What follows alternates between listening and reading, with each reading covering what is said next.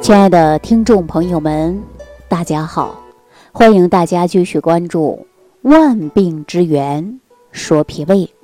呃，上期节目当中啊，我跟大家讲过，说这个脾胃病啊，它不是小病，脾胃呢需要终身来养护的。讲完这期节目之后啊，很多人醒悟了，啊，说为什么他的脾胃病啊是长期反复发作？为什么会这样呢？就是因为大家没有注重是养，而且大家对于疾病的认识度呢也是非常高的，出现疾病知道治疗，却忽略了调养。那您看我们日常生活当中有太多太多这样的例子了。您看前一段时间呢，有一个湖北的朋友啊，他呢就是非常典型的慢性肠胃炎，而且呢脾胃虚弱，经常是吃什么拉什么，自己呢。从来都不注意，啊，那突然有一天呢，感觉到自己的身体越来越虚，越来越瘦，才知道，哎呀，我怎么肚子不舒服呢？别人不会是这样子啊？那我赶紧去看一下吧。这检查之后才知道啊，是慢性肠炎。从此以后呢，他都知道了这个病啊，得注意了。这不就去年呢，有经过半年的时间。啊，严格的要求自己，比如说，我经常告诉他吃哪一种食物，啊，日常生活当中怎么去养，少生气，细嚼慢咽，对他来说哪种食物不能吃，啊，给他呢开有了餐单，他基本上呢都是按照这个食谱来吃的。那这位朋友呢，他用了半年的时间啊，严格控制了饮食啊，遵守了餐单，这样呢来吃饭。他的肠道呢恢复的相对来说还是比较快，大约呢就能达到我们正常肠道的水准，比如说排泄正常，吃饭正常，不胃胀不胃痛，没有呢醉胀感，也没有腹泻感。按他的话就感觉到特别舒服啊，就是因为舒服了。您看春节之后啊，他就感觉到是万事大吉了，很少跟我联系。之后呢？村里边呢有人家红白喜事儿啊，他也经常去。然后呢，跟朋友啊也经常会吃吃喝喝的。就在今年的夏天啊，就是在七月份左右的时候，那时候天也比较热。按他的一句话，他呀这一夏天就是跟朋友喝了一些凉啤酒啊，吃了一些龙虾啊，吃了一些小龙虾。大家都知道说湖北这个地方啊盛产小龙虾，他呢也特别喜欢吃。啊，就这样，初期也没感觉怎么回事儿。这不立秋之后啊，他感觉到又不行了，又出现腹泻了。然后呢，他有一天打电话给我的时候啊，我还感觉到很诧异。哎，好久没有接到他的电话了。哈，他一上来就说了：“李老师啊，我真的是好了伤疤忘了疼。您看我去年确确实实调理的还挺好的，我感觉没什么事儿了，我基本上就放开了这吃。那您看。”我最近呢，这胃肠又不太好了，一天呢又有两次左右的去卫生间，这可怎么办？之后啊，我就笑了，我说咱这个脾胃啊是需要终身来调养的，而不是说你调好了就胡吃海喝，这不行的。你要正常的情况下要饮食有节，而不是这些食物压根儿就不能吃不能碰。那小龙虾大家很多人都喜欢吃，你也可以吃啊。比如说，你吃的时候，你可以少放一点辣椒，或者不放辣椒，是不是挺好的？那你说你喝着这些啤酒还是冰镇的，吃着这些小龙虾，你还觉得是麻辣的？没麻辣的，你感觉到没有味道？那你看这一夏天，最近又感觉到不舒服，这是跟谁有关啊？这就是根据我们日常生活习惯是有关的。大家想一想啊，如果说你哪里不舒服了，去看医生。医生啊，他不是一日三餐都给你管到的，他只是给你呢输一些各种的药，或者让你吃一些小药片儿，而且呢，让你在饮食上也要控制。大家知道吧？就比如说我们前段时间呢，全国各地的人都知道打新冠疫苗，而且很多人说了，这个新冠疫苗打完之后，那能不能喝酒啊？我记着我在某一个视频平台上啊，看到了一个这样的笑话，说不怕死的啊，打完之后就能喝。怕死的，一周之后再喝吧。哈，虽然是一种笑话，告诉大家什么呢？所以说，生活当中确确实实是有一些注意事项的。你要啊，针对自己身体的健康，啊，要对健康负责任。你还要尊重于我们给大家的叮嘱。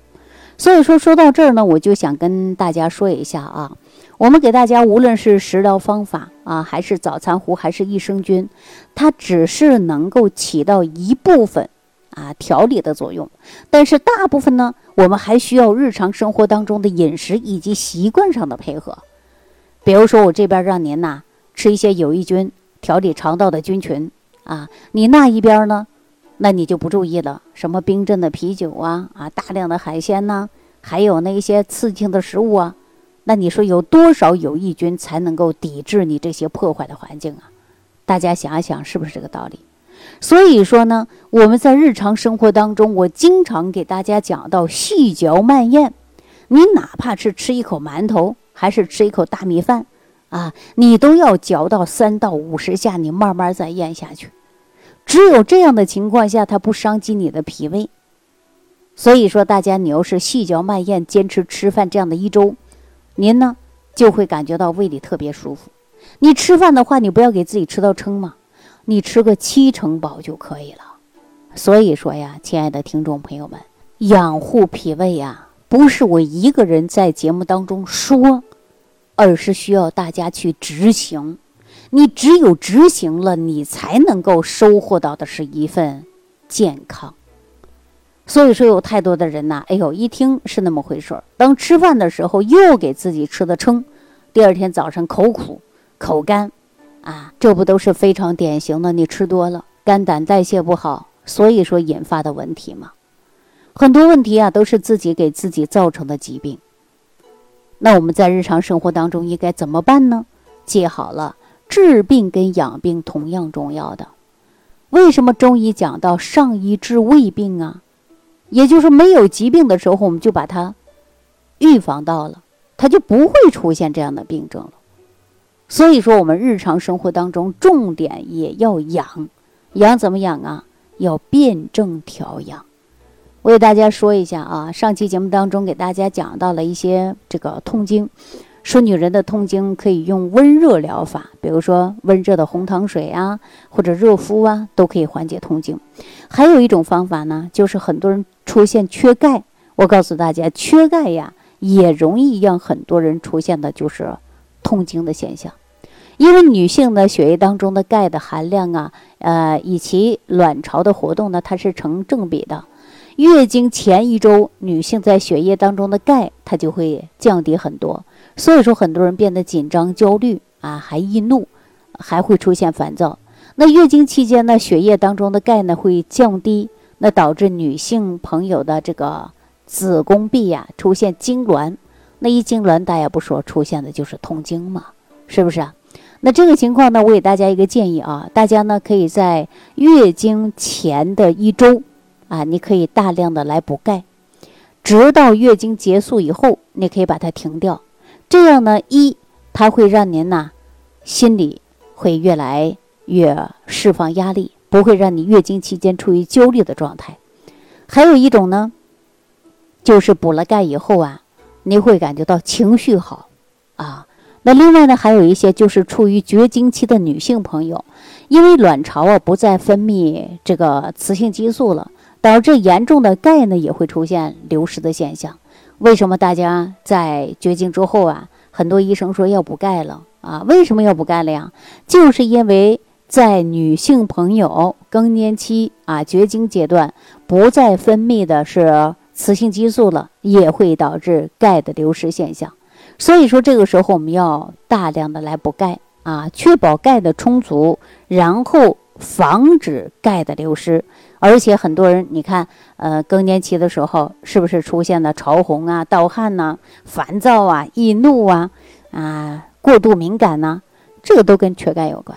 所以说我建议大家呀，到中年以后别忘记了，重点还要补补钙。补钙有很多方式，也有很多食疗方法。如果您也出现了一个这个现象，那我建议大家就应该在食疗当中摄取适当的钙，也是非常好的。啊，那我们说怎么样的补钙呢？也是需要辩证来调养的。比如说有一些人肾结石，啊，不敢太过于补钙，因为补钙以后呢，担心这个石头会长，是吧？所以说我们在日常生活当中，怎样针对自己的身体来辩证调养，这也是很关键的。首先就是自我了解，如果你自己都不了解你自己的身体，你怎么能调养？如果调养的不对，你就会适得其反呐。所以说，亲爱的听众朋友，重点的还要养护好脾胃，还要辩证来调养。好了，今天呢就给大家说到这儿了啊！希望大家呢注重身体，终身养护好脾胃，千万不能好了伤疤忘了疼。好，下期节目当中再见。听众朋友，如想直接联系李老师，请点击屏幕下方的小黄条或者下拉页面，找到主播简介，添加公众号“李老师服务中心”，即可获得李老师食疗营养团队的专业帮助。感谢您的收听。